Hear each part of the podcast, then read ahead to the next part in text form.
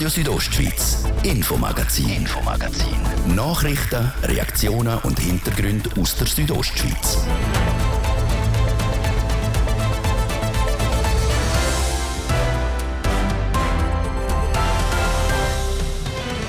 Die durchschnittliche Krankenkasse-Monatsprämie in der Grundversorgung steigt in der Schweiz nächstes Jahr um 6,6 Prozent. In Franken heisst das, etwa 21 Franken mehr im Monat muss eine erwachsene Person für die Krankenkasse zahlen. Über diesen Prämienschock hat Martin Deplatzes mit der Monika Engler geredet. Sie ist Dozentin an der Fachhochschule Graubünden. Erdgaslieferungen aus Russland werden gestoppt, viele Atomkraftwerke in Frankreich nicht mehr betrieben. Das betrifft auch die Schweiz. Wir beziehen nämlich auch Energie aus dem Ausland. Darum gibt es Forderungen aus der Politik, mehr Strom in der Schweiz selber herzustellen, beispielsweise mit Solarstrom. Capuns, Maluns und Pizzockeri. Das sind im Oktober die grossen kulinarischen Konkurrenten zu der Olma Bratwurst. Und zwar ab dem 13. Oktober. Dann ist Graubünden der Gastkanton an der Olma 2022. Das Thema vom ersten Teil heute im Infomagazin auf RSO vom Mittwoch, 28. September. Im Studio ist der Livio Biondini. Guten Abend miteinander. Der Krankenkassenprämienschock, der ist da.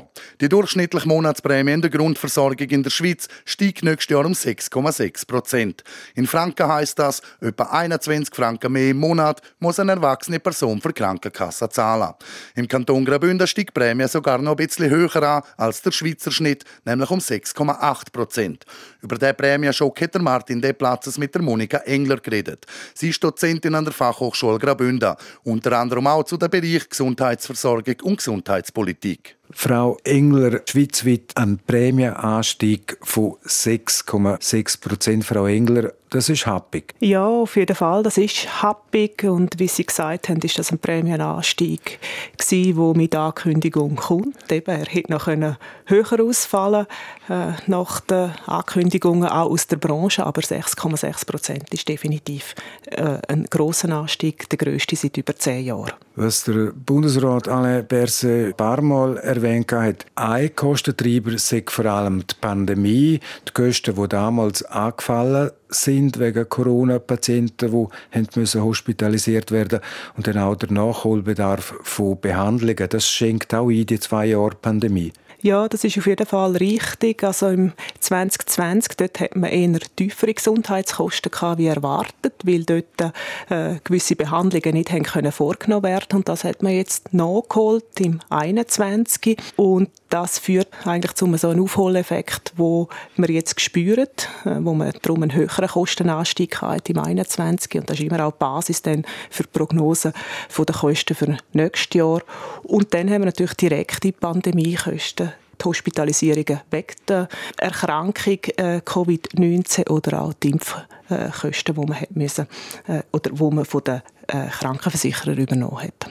Jetzt die Kosten die steigen seit mehr als zwei Jahrzehnten. Ich habe mit Bundespolitikern kurz vorher können reden. Die tönen nicht zuversichtlich, was die nächste Zukunft anbelangt. Das wären dann die Jahre 2024 und folgende. Die gehen nicht davon aus, dass die Prämien zurückgehen. Die sind froh, wenn sie stabil bleiben. Ja, also die Einschätzung teile ich. Ich glaube, wir können nicht davon ausgehen, dass Gesundheitskosten werden äh, sinken. Ich bin auch nicht sehr zuversichtlich, dass sie werden stabil bleiben, sondern dass die weiter werden steigen. Also im, im langen Vergleich oder Langzeitvergleich haben wir drei bis vier Prozent Kostenwachstum pro Jahr. Und auch wenn es verschiedene Bemühungen gibt, natürlich die, die Kosten auch äh, zu dämpfen, äh, ist man doch an vielen, äh, bei vielen Fragen äh, ist man sich nicht einig und es ist wahnsinnig schwierig, da auch die Reformen durchzubringen.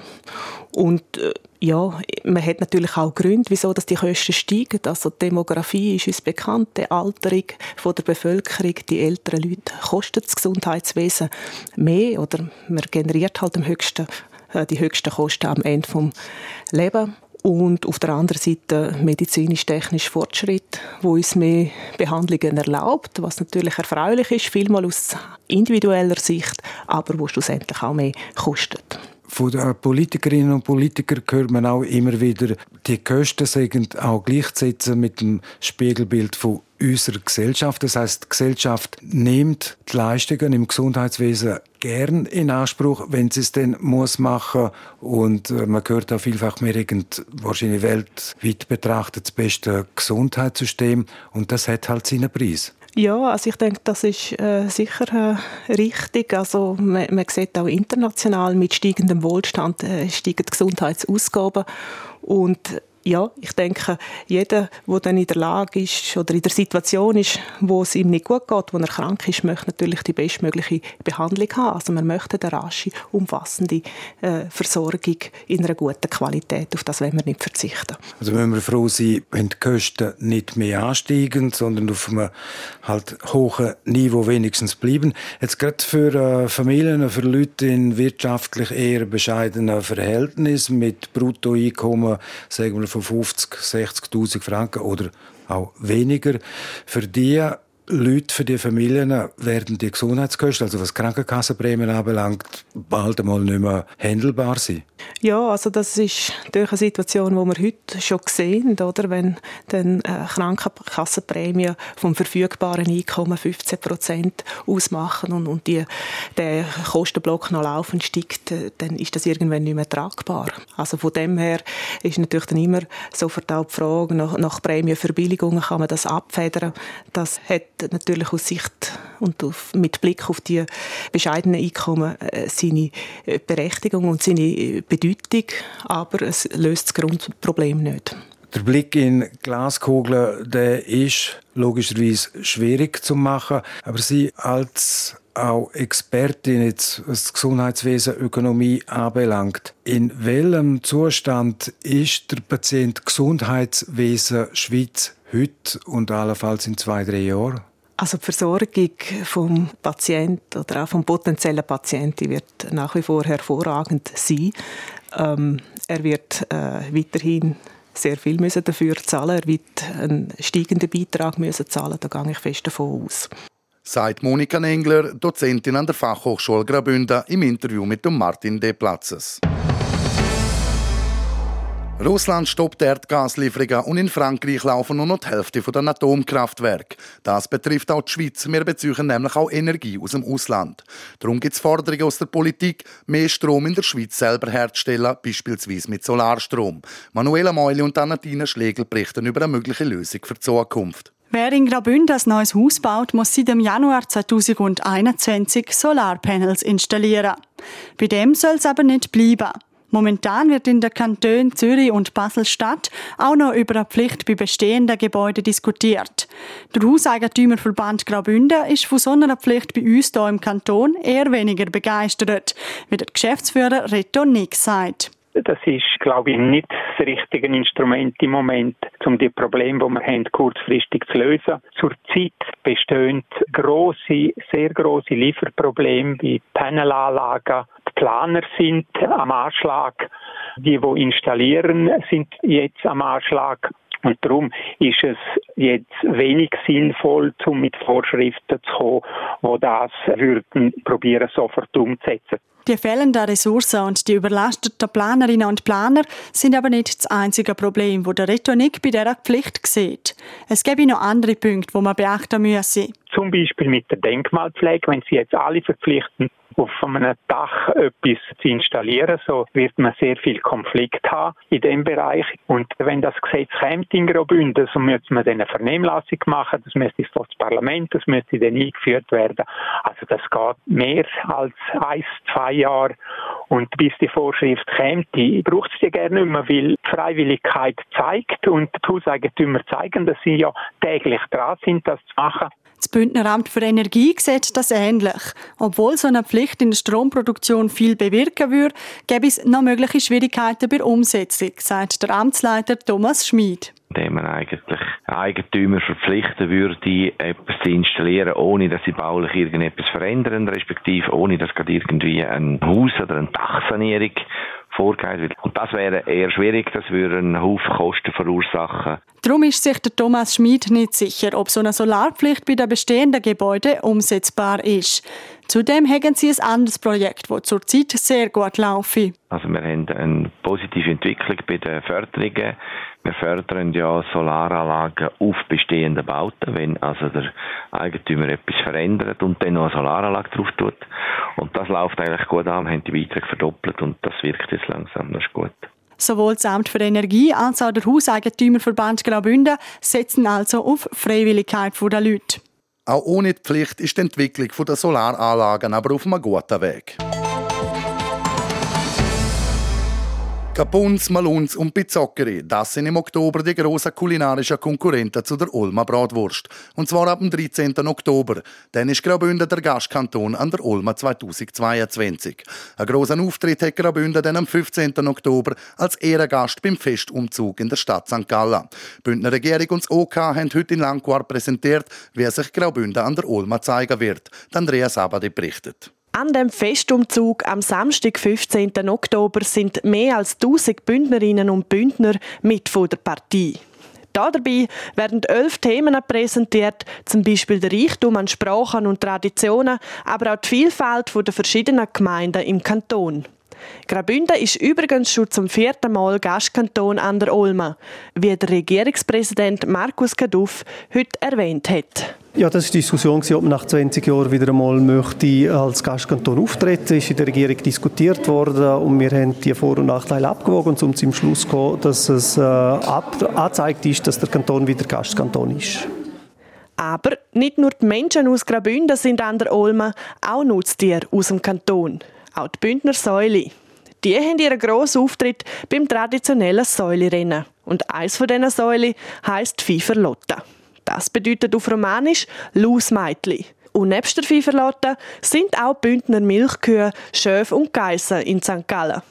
All die Menschen und Tiere auf St. Gallen zu bringen, das ist schon noch mit viel Organisation verbunden. Natürlich die, all die Tiere auf St. Gallen zu bringen, aber auch am Tag des Gastkantons am 15. Oktober, wo dann äh, fast 1000 Leute äh, aus Graubünden nach St. Gallen gehen, dass man da all die Gruppen, all die Sujets, die hier mitkommen, das ist logistisch doch eine gerechte Herausforderung. Aber der grosse Aufwand zahlt sich aus. Der Mehrwert entsteht nicht nur beim Gastkanton allein, sondern für die Olmenmesse ist es auch eine Bereicherung, wie die Direktorin der Olmenmesse Christine Bolt sagt. Für Dolma ist es sehr wertvoll, jedes Jahr jemand anderes dabei zu haben, weil man natürlich wieder eine neue Ecke von der Schweiz kennenlernt, neues Essen, Trinken, Menschen, Sprachen. Das ist äh, auch etwas, was jedes Jahr ein bisschen anders ist und jedes Jahr ein Grund ist, um das zu entdecken. Also das ist sehr wertvoll für uns. Auch der Tag vom Ehrengast am Samstag mit dem Umzug und dem Programm. Also es ist eine Abwechslung und jedes Jahr eine Überraschung. Und an dieser Olma hat auch einer der bekanntesten Bündner einen grossen Auftritt, der Kapunz. Der wird so lang sein wie noch nie. Über diesen speziellen lange Kapunz berichten wir dann kurz bevor die Olman am 13. Oktober eröffnet wird. Das ist der Bericht von der Andrea Sabadi.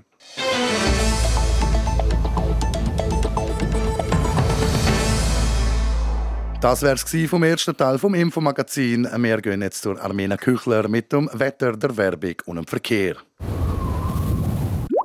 Warum länger warten, wenn Sie schon morgen mit einem Audi Q3, Audi Q5 oder einem anderen Traum-Audi fahren können? Profitieren Sie jetzt von attraktiven Leasingkonditionen und Eintauschprämien bei Ihrer Amag oder unter amag.ch/audi. Die Leasingvergabe ist verboten, falls sie zur Überschuldung der Konsumentin oder des Konsumenten. Das Bündner Tagblatt präsentiert das Prättigauer Alpspektakel vom 8. bis 9. Oktober. Grossen Alpabzug, Markt, Käsedegustation, Kinderprogramm, Alpenbad-Treffen und vieles mehr.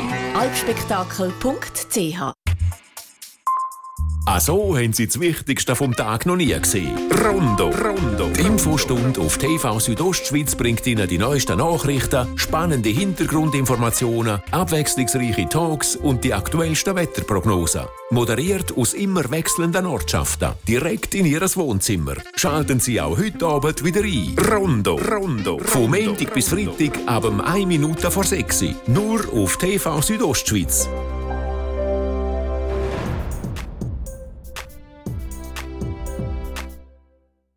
Prättigauer Alpspektakel vom 8. bis 9. Oktober präsentiert von Graubündner Kantonalbank und Albert Spiess, ein Bündner Trockenfleischspezialist. Heute und morgen kannst du bei Fressnapf tierisch profitieren, denn es gibt 20% Rabatt auf alles Futter inklusive Snacks und Kauartikel für Hunde und Katzen.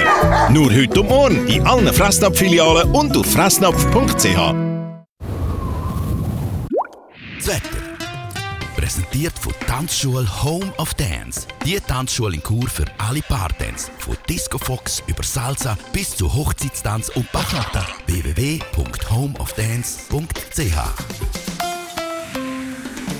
bleibt auch der Rest vom Abend grau und nass, das vor allem in Nord- und Mittelbünden. In der Nacht beruhigt sich die Wetterlage ein bisschen und der Regen lässt langsam nach. Im Süden ist zwar auch bewölkt, aber es bleibt eher trocken. Morgen Donnerstag hat es dann immer noch einen Haufen Wolken und ab und zu ein paar Regengüsse. Dazwischen gibt es dann aber auch einzelne Aufhellungen. Temperatur morgen, Chur wird maximal 13, Bivio 7 und Zarosa 5 Grad. Verkehr präsentiert von der Züst AG in Chur. Ihre Fachmann für Dienstleistungen im Bereich Elektrowerkzeug. züstag.ch Feierabendverkehr in der Stadt Chur, einmal rund ums Weltstörfli herum, einmal auf der Massenserstraße Stadt einwärts und dann aber auch auf der Kasernenstraße Stadt einwärts. Überall haben wir bis zu fünf Minuten länger. Verkehr. Und jetzt geht es weiter mit dem Infomagazin. Ich gebe zurück zum Livio Biondini. Radio Südostschweiz, Infomagazin, Infomagazin. Nachrichten, Reaktionen und Hintergründe aus der Südostschweiz.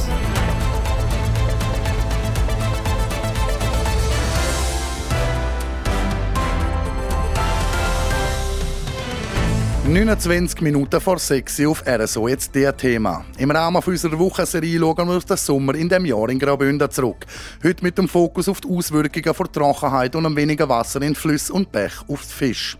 Der Bestatter, Papa Moll, Schella Nursli, alles Schweizer Film- und Fernsehproduktionen, wo auch ein Landquarter seine Finger im Spiel hatte. Der Martin Joss ist Filmproduzent aus der Region. Wir haben herausgefunden, wer man dazu kommt und was er als nächstes vorhat.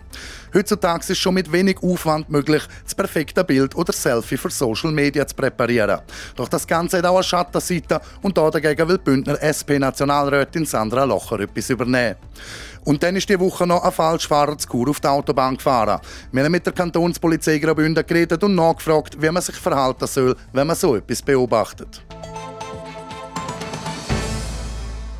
Die Woche schauen wir im Infomagazin zurück auf den Sommer 2022. Gestern haben wir es gehört. Gewisse Bündner Bäche und Flüsse haben noch nie so wenig Wasser geführt wie diesen Sommer. Das hat auch Auswirkungen auf die Fisch. Christina Schmid. An vielen Orten war es so trocken wie noch nie. In Deutschland können Frachtschiffe nicht mehr voll beladen werden, weil der Wasserstand zu tief ist. In der italienischen Po-Ebene rechnen Bauern mit grossen Ernteausfällen. Und in Frankreich hat man die Loire teils zu Fuß überqueren. Etwas, was in anderen Jahren nicht auszudenken wäre.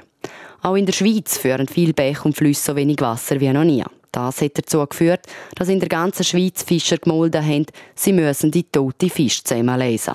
Zu so einer dramatischen Situation ist es im Kanton Graubünden allerdings nicht gekommen, sagt Marcel Michel vom Amt für Jagd und Fischerei. Für die Hauptflüsse war es nicht eine Niederwassersituation gewesen, wo wir Gefahr gelaufen sind, dass es wirklich größere Fischsterben gibt. Gewisse Seitengewässer sind ausgetrocknet und wir haben dort wirklich als letzte der möglichen Massnahmen, wo Fische gefangen waren in diesen Gewässern, also Resttümpel, die haben wir abgefischt. Und das ist jetzt im Kanton, alles in allem haben wir so rund 200 Fische borgen und versetzt und vor dem Tod gerettet. Zu diesen Ausfischungen gekommen ist es im Sursees, im Puschlaf und in jeweils zwei Gewässern im Rital und der Surselva.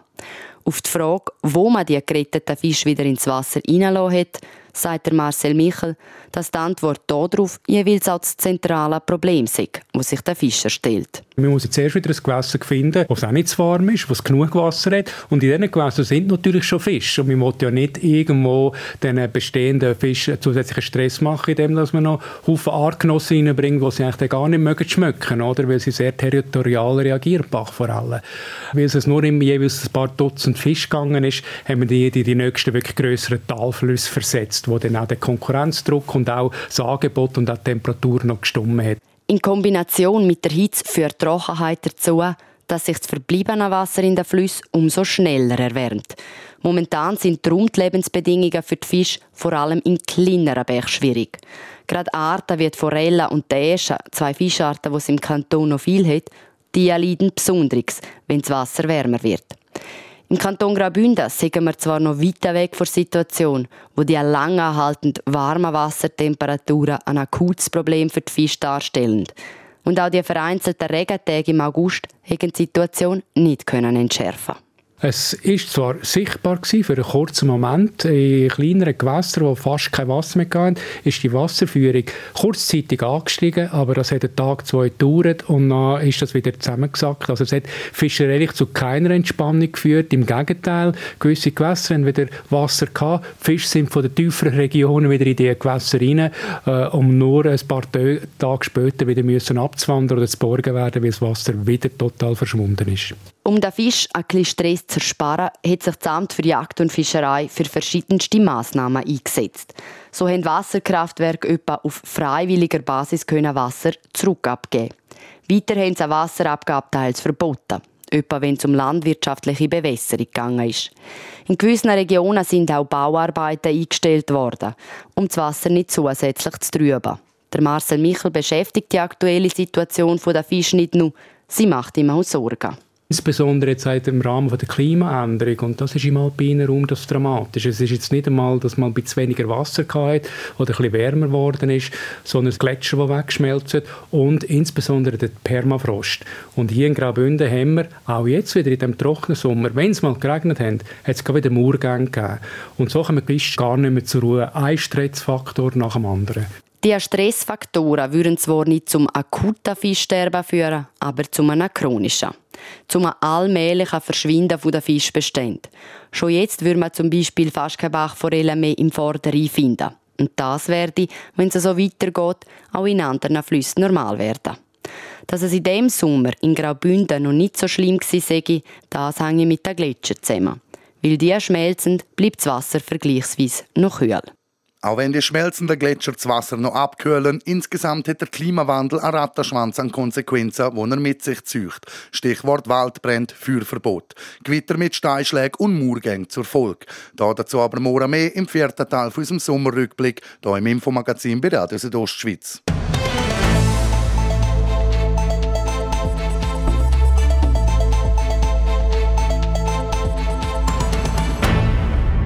Was sind die Erfolgsserien der Bestatter, Wilder und Kinofilm Schellen Ursli und Papa Moll gemeinsam? In all diesen Filmen und Serien hat Martin Josus Langquartfinger im Spiel gehabt. Wie man Filmproduzent wird und um was es bei seiner neuesten Produktion geht, im Bericht von Thies Fritschi. Der Weg von Martin Joss war alles andere als geradlinig. Bis er 25 war, hat er Unihockey bei Alligator Malanz und in der Schweizer Nationalmannschaft gespielt. Nach seiner Lehre als Polymechaniker hat Martin Joss sich auch für das Studium Digitalfilm und Animation in Zürich entschieden. Dort hat sich für ihn die grosse Welt vom Film aufgetan. Einem Großteil jetzt in der Zeit bei Malanz, wo ich hier gewohnt habe, in der Region, einfach wie viele Leute einfach auch gerne nicht so recht gewusst haben, was es denn eigentlich für Berufe gibt jetzt, äh, im Film Film. Es gibt ja nicht nur Regisseure, es gibt ja ganz Haufen Leute, die, die einen Film schaffen.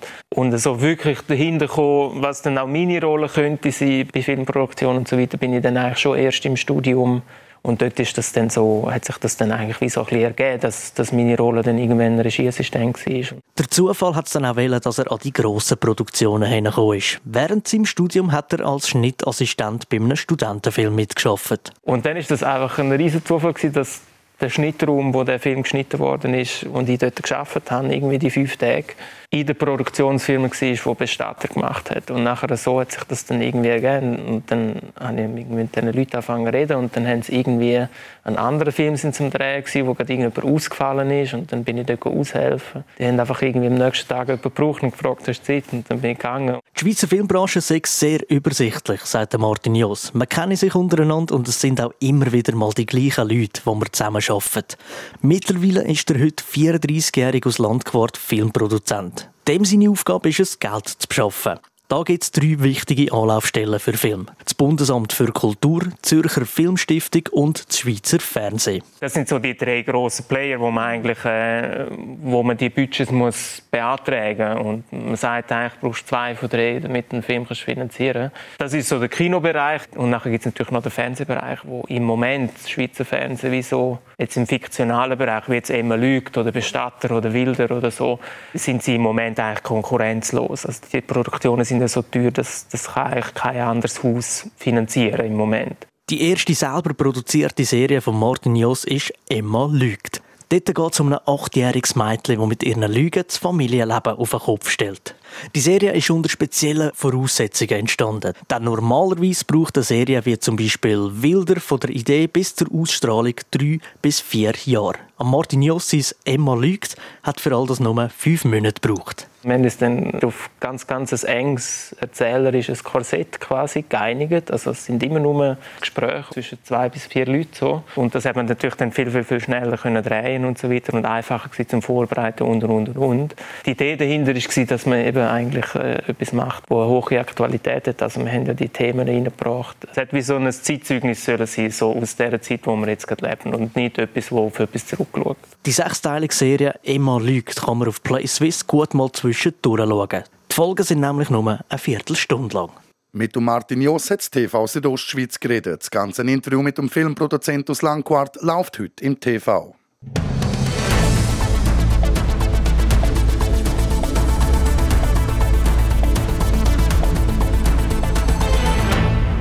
Makellose Haut, schöne weiße Zähne und ein schlanker Körper. Das ist heutzutage schon mit wenig Aufwand möglich, zumindest auf den Bildern. Mit der richtigen App oder einem von den vielen Filtern, wo man auf Social Media Plattformen zur Auswahl hat, kommt man schnell mal zu einem ziemlich perfekten Bild. Doch das Ganze hat auch Schattenseiten und da dagegen will die Bündner SP-Nationalrätin Sandra Locher etwas unternehmen. Andrea Sabadi berichtet. Ob Instagram, TikTok oder Snapchat, Kinder und Jugendliche stoßen heutzutage immer mehr auf idealisierte Bilder. Darum ist in Norwegen ein neues Gesetz eingeführt worden. Dort müssen retuschierte Bilder speziell markiert werden. Sandra Locher will mit ihrem Vorstoß erreichen, dass ein derartiges Gesetz auch in der Schweiz oder sogar in ganz Europa in Kraft tritt. Wir haben jetzt die ideale Situation, sage ich, dass Norwegen seit dem Juli wirklich mit gutem Beispiel vorangeht und jetzt das Gesetz ähm, umsetzt. Und dann könnte man basierend auf den Erfahrungen von Norwegen ähm, das nachher auch auf eine europäische Regelung probieren umzumünzen. Ich denke, das wäre das Richtige, wenn man das würde ähm, länderübergreifend machen, weil die, die sozialen Medien können, können keine Grenzen. Als Primarlehrerin erlebe sie im beruflichen wie auch im privaten Umfeld, dass die vermeintlichen Schönheitsideale einen Druck ausüben. Ob bewusst oder unbewusst, werde man von diesen Bildern prägt wenn man sieht, wie viel sie eben die Jugendlichen diesen Bildern ausgesetzt sind, dann ist es einfach so, dass man weiß, dass idealisierte Körperbilder einen ungesunden Körperdruck gerade im Alter können ausüben wo, ähm, wo das Hirn noch sehr elastisch ist, wo sich auch ganz so erst ausbildet, können das einfach falsche Bilder sich in, in, in den Hirnen der Jugendlichen festsetzen von idealisierten Körpern. Und das hat mich hellhörig gemacht. Dass solche Bilder einen Einfluss haben, ist nichts Neues. Bündner SP-Nationalrätin ist darum zuversichtlich, dass ihr Vorstoß in der grossen Kamera Erfolg haben wird. Ich sehe die Chancen recht gut im Moment, wenn ich sehe, wenn ich mit Ratskolleginnen und Ratskollegen diskutiere, ist das ein Thema, wo, wo sehr viele einen Bezug dazu haben. Es braucht nicht Überzeugungsarbeit, dass die Fake-Bilder mittlerweile Überhand angenommen haben und einen negativen Einfluss haben, eben gerade auf die Jugendlichen. Auch in Graubünden sind die Jugendlichen für ein derartiges Gesetz, das vorschreibt, dass retuschierte Bilder gekennzeichnet werden müssen. Das verdeutlicht auch die Umfrage, die wir in Chur gemacht haben. Also ich persönlich würde es sicher gut finden, weil dann würde man auch sehen, dass es nicht die Realität ist, weil man weiß ja eigentlich, dass auf so, äh, Social Media sehr viel bearbeitet wird und so wird auch die Realität auch verfälscht und so würde man halt wirklich besser erkennen, dass es nicht die Realität ist. Also ich würde es eigentlich noch gut finden, weil es würde wahrscheinlich vor allem junge Leute, also junge Mädchen und so schützen ähm, vor diesen Fake-Bildern halt. Also ich würde es besser finden, weil man erkennt nicht die Realität und man sieht nicht, ob es echt ist oder nicht echt. Also ich würde es auch besser finden, weil ähm, es kann zum Beispiel auch das Selbstbewusstsein beeinflussen, wenn man halt so Sachen sieht, die eigentlich nicht echt sind und man denkt so, warum bin ich nicht so und so Sachen halt. Also ich würde es eigentlich eine sehr gute Idee finden, weil ich finde, heutzutage wird so viel auf Social Media gefaked und man weiß nicht mehr, was jetzt echt ist und ein paar Leute lassen sich auch verunsichern an denen, weil sie sehen, dass die vielleicht hübsch aussehen auf dem Bild, aber in echt ist es eigentlich viel anders. Es ist also ein Thema, das die heutige Jugend beschäftigt und nicht unbeeindruckt lässt. Noch ist der Vorstoß von der Sandra Locher im Nationalrat nicht behandelt worden. Wahrscheinlich kommt er in der Dezember-Session auf die Traktandenliste. Andrea Sabadi hat berichtet in Zusammenarbeit mit der Jessica Müller.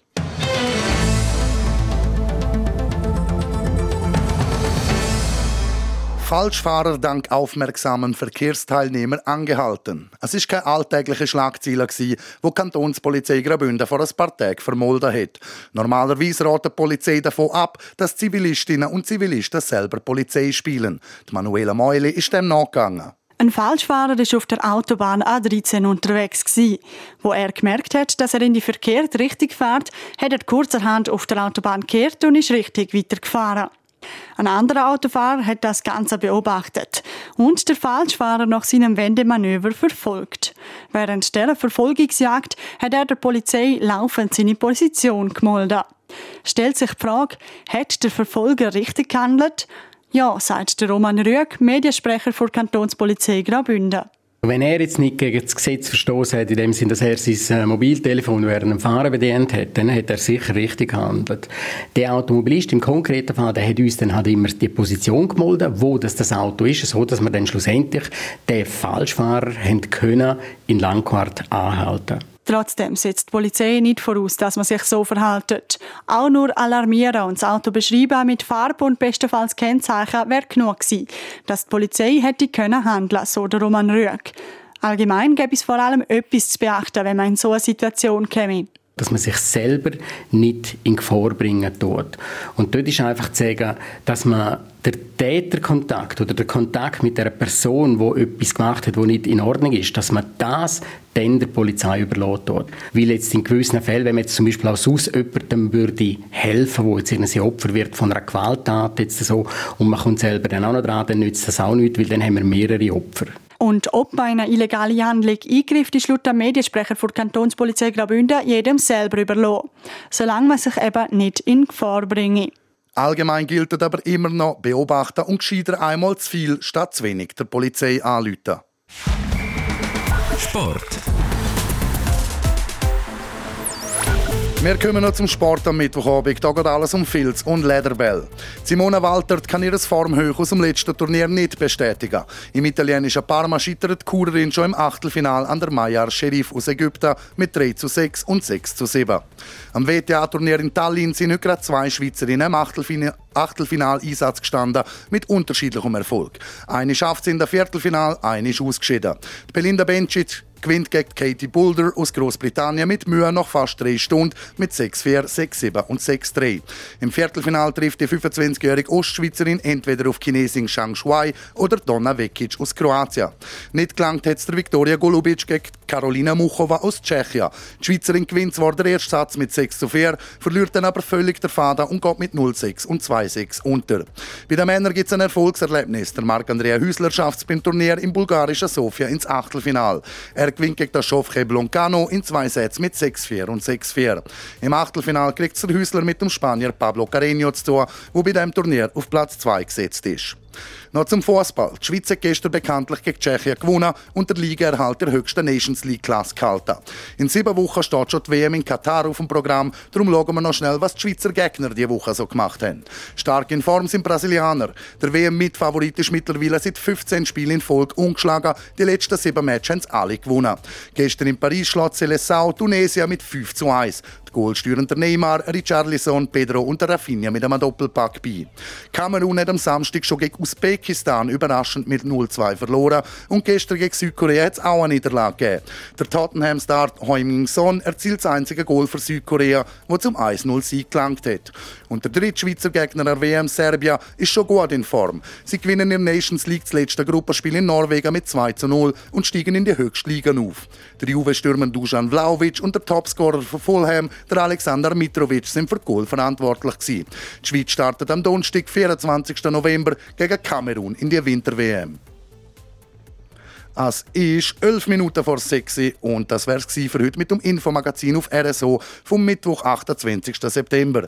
Das kann nachgelost werden im Internet auf südostschweiz.ch radio oder auch als Podcast. Das nächste Infomagazin gibt es wieder morgen am Donnerstag, wie gewohnt ab um Viertel ab 5 Uhr, hier auf Radio Südostschweiz. Aus dem Studio verabschiedet sich der Livio Biondini. Schönen Abend miteinander. Radio Südostschweiz, Infomagazin. Infomagazin. Nachrichten, Reaktionen und Hintergründe aus der Südostschweiz.